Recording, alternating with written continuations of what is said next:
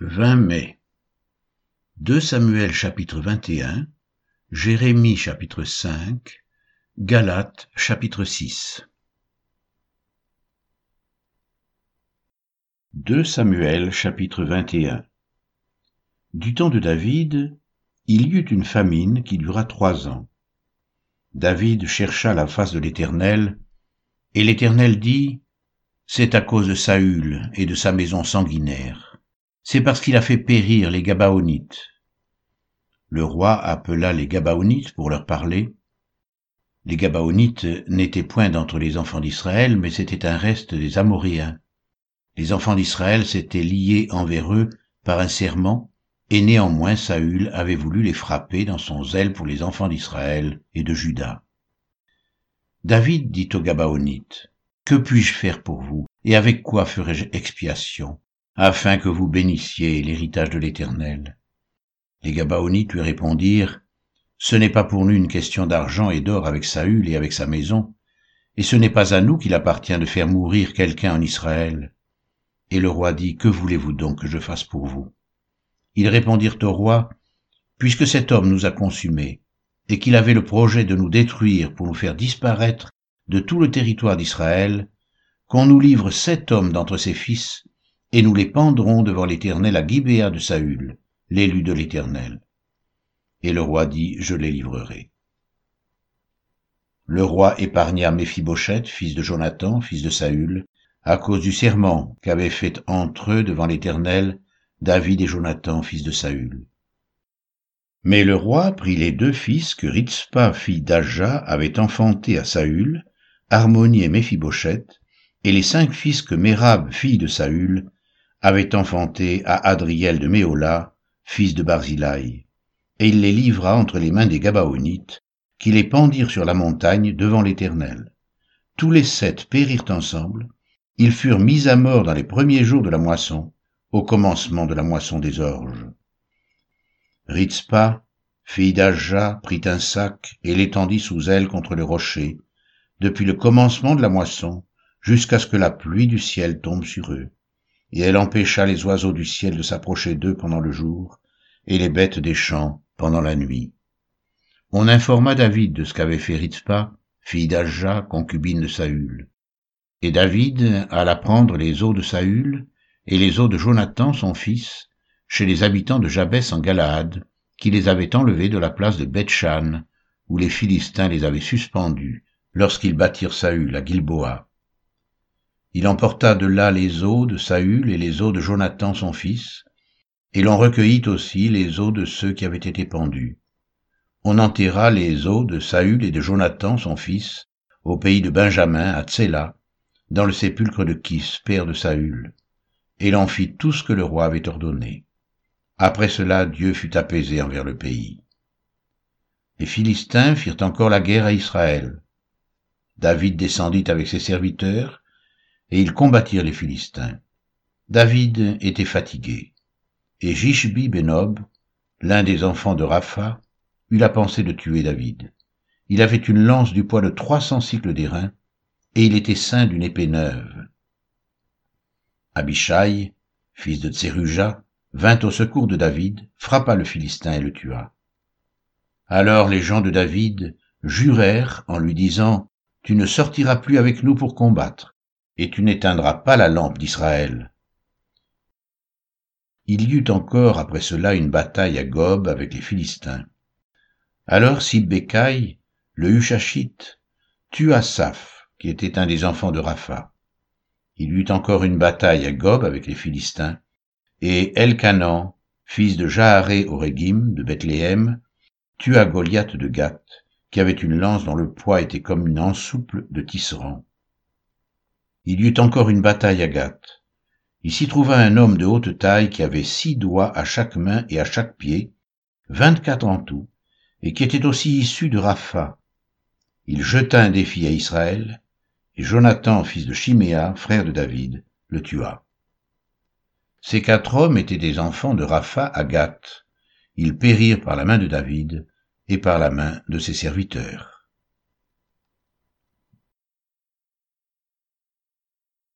Jérémie chapitre 5 Parcourez les rues de Jérusalem, regardez, informez-vous, cherchez dans les places s'il s'y trouve un homme, s'il y en a un qui pratique la justice, qui s'attache à la vérité, et je pardonne à Jérusalem.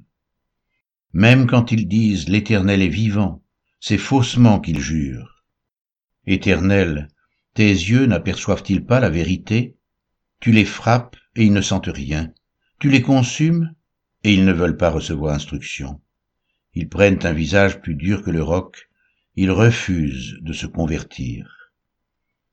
Je disais, ce ne sont que les petits. Ils agissent en insensé parce qu'ils ne connaissent pas la voie de l'Éternel, la loi de leur Dieu. J'irai vers les grands, et je leur parlerai, car eux ils connaissent la voie de l'Éternel, la loi de leur Dieu. Mais ils ont tous aussi brisé le joug, rompu les liens, c'est pourquoi le lion de la forêt les tue, le loup du désert les détruit, la panthère est aux aguets devant leur ville. Tous ceux qui en sortiront seront déchirés, car leurs transgressions sont nombreuses, leurs infidélités se sont multipliées. Pourquoi te pardonnerai-je? Tes enfants m'ont abandonné, et ils jurent par des dieux qui n'existent pas. J'ai reçu leur serment, et ils se livrent à l'adultère. Ils sont en foule dans la maison de la prostituée. Semblables à des chevaux bien nourris qui courent çà et là, chacun hennit après la femme de son prochain. Ne châtirai-je pas ces choses-là, dit l'Éternel? Ne me vengerai-je pas d'une pareille nation? Montez sur ces murailles et abattez, mais ne détruisez pas entièrement. Enlevez ces cèpes qui n'appartiennent point à l'Éternel. Car la maison d'Israël et la maison de Juda m'ont été infidèles, dit l'Éternel. Ils renient l'Éternel. Ils disent il n'existe pas, et le malheur ne viendra pas sur nous, nous ne verrons ni l'épée ni la famine. Les prophètes ne sont que du vent, et personne ne parle en eux. Qu'il leur soit fait ainsi. C'est pourquoi ainsi parle l'Éternel, le Dieu des armées, parce que vous avez dit cela. Voici, je veux que ma parole dans ta bouche soit du feu, et ce peuple du bois, et que ce feu les consume. Voici, je fais venir de loin une nation contre vous, maison d'Israël, dit l'Éternel. C'est une nation forte, c'est une nation ancienne, une nation dont tu ne connais pas la langue et dont tu ne comprendras point les paroles. Son carquois est comme un sépulcre ouvert. Ils sont tous des héros. Elle dévorera ta moisson et ton pain, elle dévorera tes fils et tes filles, elle dévorera tes brebis et tes bœufs, elle dévorera ta vigne et ton figuier, elle détruira par l'épée tes villes fortes dans lesquelles tu te confies mais en ces jours, dit l'Éternel, je ne vous détruirai pas entièrement. Si vous dites alors, pourquoi l'Éternel notre Dieu nous fait-il tout cela? Tu leur répondras, comme vous m'avez abandonné, et que vous avez servi des dieux étrangers dans votre pays, ainsi vous servirez des étrangers dans un pays qui n'est pas le vôtre.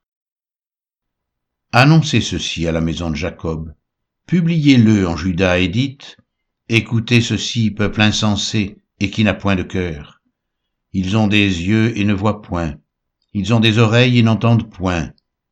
Ne me craindrez-vous pas, dit l'Éternel? Ne tremblerez-vous pas devant moi? C'est moi qui ai donné à la mer le sable pour limite, limite séculaire qu'elle ne doit pas franchir.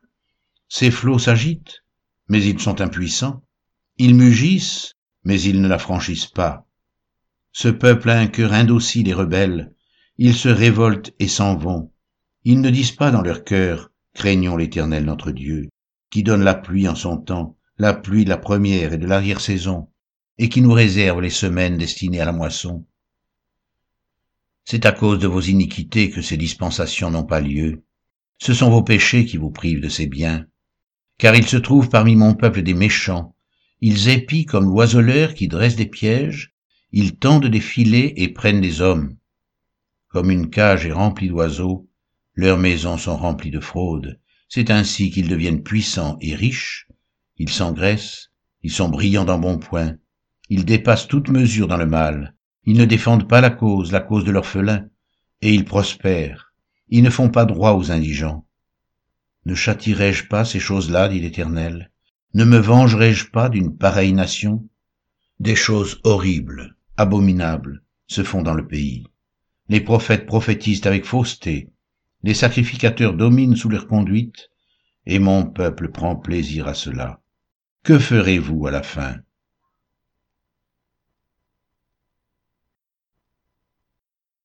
Galates chapitre 6 Frères, si un homme vient à être surpris en faute, vous qui êtes spirituels, redressez-le avec un esprit de douceur.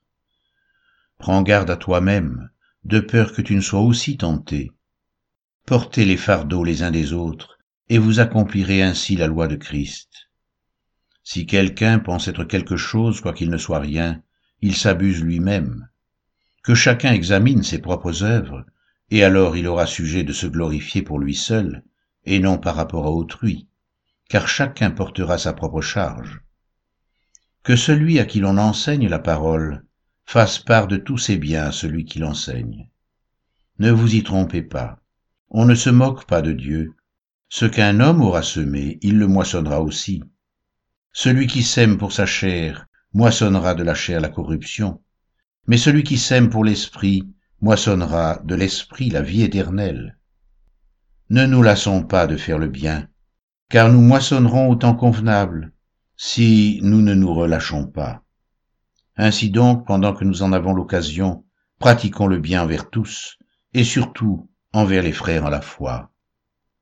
Voyez avec quelle grande lettre je vous ai écrit de ma propre main. Tous ceux qui veulent se rendre agréables selon la chair vous contraignent à vous faire circoncire, uniquement afin de n'être pas persécutés pour la croix de Christ. Car les circoncis eux-mêmes n'observent point la loi, mais ils veulent que vous soyez circoncis pour se glorifier dans votre chair. Pour ce qui me concerne, loin de moi la pensée de me glorifier d'autre chose que de la croix de notre Seigneur Jésus-Christ, par qui le monde est crucifié pour moi, comme je le suis pour le monde. Car ce n'est rien d'être circoncis ou incirconcis. Ce qui est quelque chose, c'est d'être une nouvelle création. Paix et miséricorde sur tous ceux qui suivront cette règle et sur l'Israël de Dieu. Que personne désormais ne me fasse de la peine, car je porte sur mon corps les marques de Jésus. Frères, que la grâce de notre Seigneur Jésus-Christ soit avec votre esprit. Amen.